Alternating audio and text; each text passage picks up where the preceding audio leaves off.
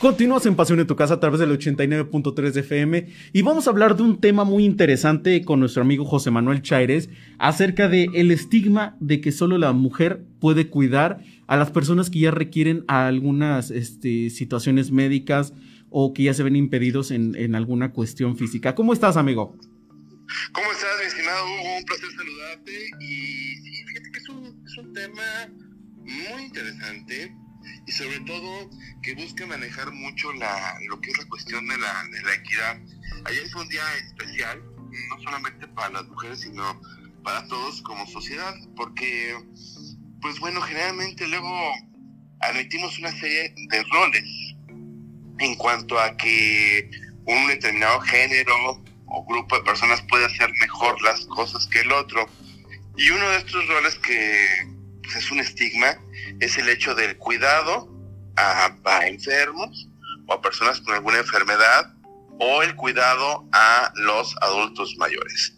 Y existe una situación, sobre todo también muy marcada en nuestro país, que por ejemplo la hija menor, la más, la más pequeña o la de menor edad, con el tiempo es quien se haga cargo, por ejemplo, de sus papás, que sea la que haga el cuidado, que sea quien esté al pendiente, por ejemplo, de las personas que se encuentran pues algún, con algún tipo de, de discapacidad. Esto, mi estimado Hugo, no debe de ser así.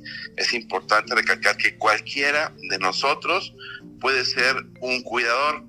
En, este, en esta época de pandemia lo hemos visibilizado aún más la importancia que tienen los cuidadores en el rol del cuidado de las personas, sobre todo los adultos mayores no sé si, no sé si tú lo has, lo has vivido eh, de manera cercana, pues yo creo que muchos de nosotros tuvimos que hacernos cargo de nuestros padres, de nuestros familiares o de personas que tienen algún, algún problema para poder realizar sus actividades de manera normal. Y tuvimos que estar al pendiente durante este año de este tipo de personas. La verdad es que tal vez no con mis padres, pero sí lo he vivido de cerca y desgraciadamente se tiene esa cultura de, pues que lo cuide tu hermana, que lo cuide este, su esposa. Y cuando se trata de que a lo mejor alguna de ellas está en situación de que requiere cuidado, es cuando la familia opta por algún servicio en lugar de a lo mejor los hombres hacerse cargo. Efectivamente, efectivamente, mi estimado Hugo, este papel del cuidador tiene muchísima, muchísima importancia y como te decía, eh, generalmente lo delegamos a una determinada persona por cuestión cultural, pero no por cuestión de capacidad. Lo cierto es que cualquiera de nosotros en algún momento dado puede enfrentarse a asumir este rol, la figura de cuidador y el apoyar a personas que tienen algún tipo de problema. Todos, todos vamos a ser en algún momento dado cuidados por otra persona.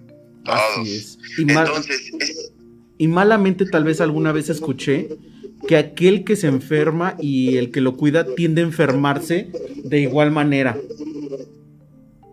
Efectivamente, es algo que también es, es, es, muy importante y que también lo hemos visto de, durante esta pandemia. Que sí, hemos tenido a, personas con, con, la enfermedad de, de la COVID-19, pero también hemos visto que personas que se dedican al cuidado de personas con, con enfermedad le hace la COVID, Parkinson, Alzheimer, eh, demencias, Huntington, este, esclerosis. Y bueno, la lista es bastante, bastante larga, desafortunadamente. Empiezan a tener problemas de salud físico y mental. El primero de ellos, el agotamiento.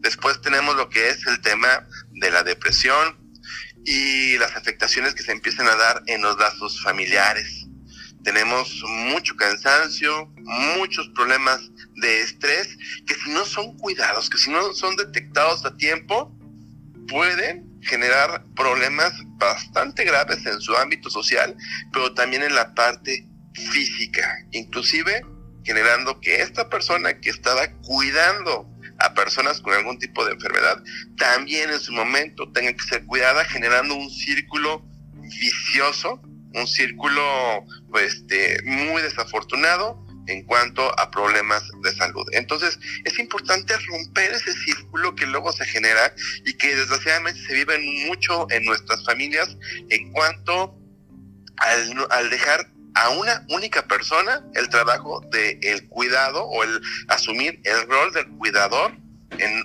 eh, de, personas que tienen algún tipo de enfermedad o que por el momento se encuentran con algún tipo de, problema que les impide realizar su vida de manera normal, como ha sido el tema de la COVID, el llevar la comida a nuestros adultos mayores, el acercarlos a, sus consultas o a la, a, la, a la asistencia médica, el estar al pendiente de los pagos en el... En, en el banco o de las o de sus tarjetas, o sea, hay muchas cositas que uno realiza ya como cuidador y que desgraciadamente delegamos solamente a una persona.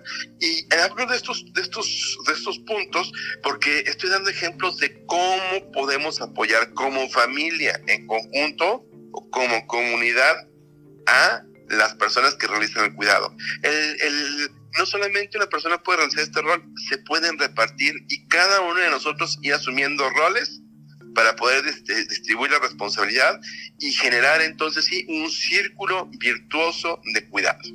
Es que resulta, me resulta muy curioso lo que dices, porque generalmente se tiende a que el primer familiar que se avienta a cuidar es el que ya se quedó siempre y ya los demás se desentienden. Efectivamente, efectivamente. Y, no porque, porque empiezan a realizar su vida, realizan su vida y entonces este pues empiezan a ver como generalmente ocurre pues por, por sí mismos, ¿no? Por su propio ambiente. Pero como te decía, y eso es algo muy importante, como te cuidas o como cuidas, serás cuidado. Entonces, porque a final de cuentas, en algún momento dado, tendremos que ser cuidados por otras personas. Entonces, pues, ¿qué podemos hacer? Pues a lo mejor a mejor yo vivo en Estados Unidos, tenemos ahorita radioescuchas que tienen a su familia San Luis Potosí, que buscan precisamente estar vinculados a, su familia escuchando pasión por, por nuestras redes sociales y que no pueden estar aquí, pero pueden apoyar en el cuidado eh, desde el rol, por ejemplo, económico. Esto mismo lo hago, por ejemplo, con personas o con familias que se puedan encontrar, no sé, en Tijuana, en Puebla o en otro punto que no se encuentre cercano a su familia. Bueno, se puede participar dentro de la estrategia de cuidado como el, eh, algún tipo de apoyo, de apoyo económico o en especie. También existe la persona que puede apoyar al cuidador principal al que está cuidando de, este, de manera permanente a la persona, pues dándole espacio para que este cuidador descanse. Es decir, a lo mejor yo no puedo cuidar todos los días o estar con mamá o con papá al pendiente, pero sí puedo asistir los fines de semana. Entonces, entonces puedo apoyar un sábado, un domingo, ¿sabes qué? Yo me dedico dámelos, este, yo lo llevo a pasear, yo me encargo de sus cuentas, yo me encargo de los trámites en el seguro social, yo me encargo de esta parte, para que tu cuidador principal pueda descansar y también tengas ese derecho a tener tu vida y desarrollarla de manera plena. Y esto puede ser, esto es atribuible tanto a hombres como mujeres, sin distinción de género, de raza o sobre todo también de edad, porque existe el estigma de que por la edad tenemos que asumir ciertos roles. Por el género, por el sexo, tenemos que tener ciertos roles. Y eso, eso no, no es así. Cualquiera de nosotros puede llevar a cabo este papel. ¿Y cuál sería una buena opción, digo, en el dado caso de aquellos que sí tengan el recurso para contratar este servicio? ¿O sería mejor que la familia se haga cargo en todos los casos, José Manuel? Mira, ahora sí que cada familia es un mundo y tiene su realidad. Es importante que a la hora de tomar esta importante decisión se acerque con los especialistas. Hay en San Luis Potosí, te voy a dar, te voy a dar un dato, hay 19 eh, geriatras, son pocos, pero, pero que están precisamente formados para poder ver las necesidades concretas de los adultos mayores, que son los que generalmente requieren algún tipo de cuidador, y además este, este grupo de, geriatras tiene contacto con cuidadores certificados, con cuidadores formados que pueden dar ese servicio. Eh, de la misma manera, en el ámbito de la, de la psiquiatría, es importante que acudan con un especialista. Si no les es posible encontrar eh, a, a un geriatra o con un psicólogo, que les permita precisamente a través de un análisis de la dinámica familiar poder tomar esta, esta decisión. Pero lo que sí te puedo adelantar es que independientemente de si tienes la oportunidad o tienes, se tiene la solvencia económica para poder contratar el servicio de cuidado, es importante que la familia en su conjunto continúe involucrada en las labores de el cuidado a la persona que tiene algún tipo discapacidad o que por, su, por sus condiciones físicas ya no puede realizar sus, sus tareas de una manera normal. Es importante que la familia siga participando en el cuidado independientemente de si se tiene contratado un servicio o no, porque esto va directamente relacionado con la salud mental de las personas involucradas.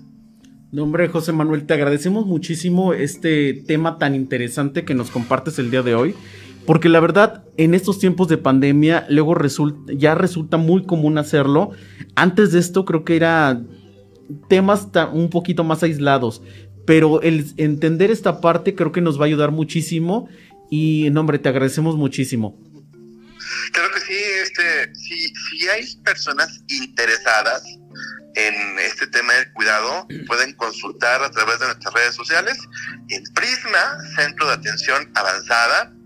Ahí hay especialistas en el área de Parkinson, de momentos normales, de neurología, psiquiatría, psicología, y nutrición, porque también va, va muy ligado al tema de, del cuidador y sobre todo también de la medicina de la rehabilitación. Entonces, en las redes sociales, Prisma Centro de Atención Avanzada y también en la línea telefónica este, 260 44 4 266 45 54. Ahí, ahí pueden encontrar atención especializada. Además de que existen asociaciones de cuidadores que también pueden orientarlos en cuanto a la enfermedad o el cuidado al paciente. Pero siempre mejor acudir al especialista. No, hombre, muchísimas gracias y nos estamos escuchando la próxima semana, José Manuel. Te agradezco muchísimo tu participación. Claro que sí, estamos a la orden. Así es. Y bueno, ahí lo tienen. Este tema que insistimos que con la pandemia se ha vuelto muy común.